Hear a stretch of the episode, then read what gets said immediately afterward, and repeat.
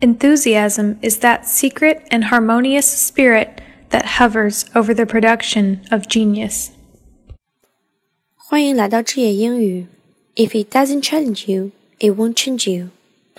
在今天的句子中，需要注意的第一个单词，enthusiasm，热情、热忱。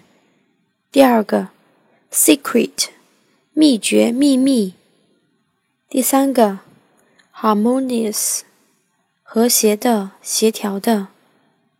第四个，spirit，精神、心灵。第五个，hover，徘徊、产生。第六个，production，产品、生产。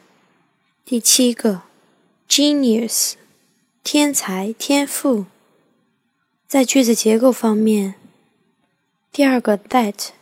引导定语从句，修饰 secret and spirit。句意上，热情就是那个神秘和和谐的精神，这个精神是停留于天才的作品之上的。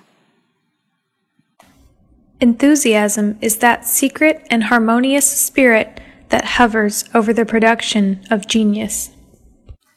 Thank you，我是 Amy。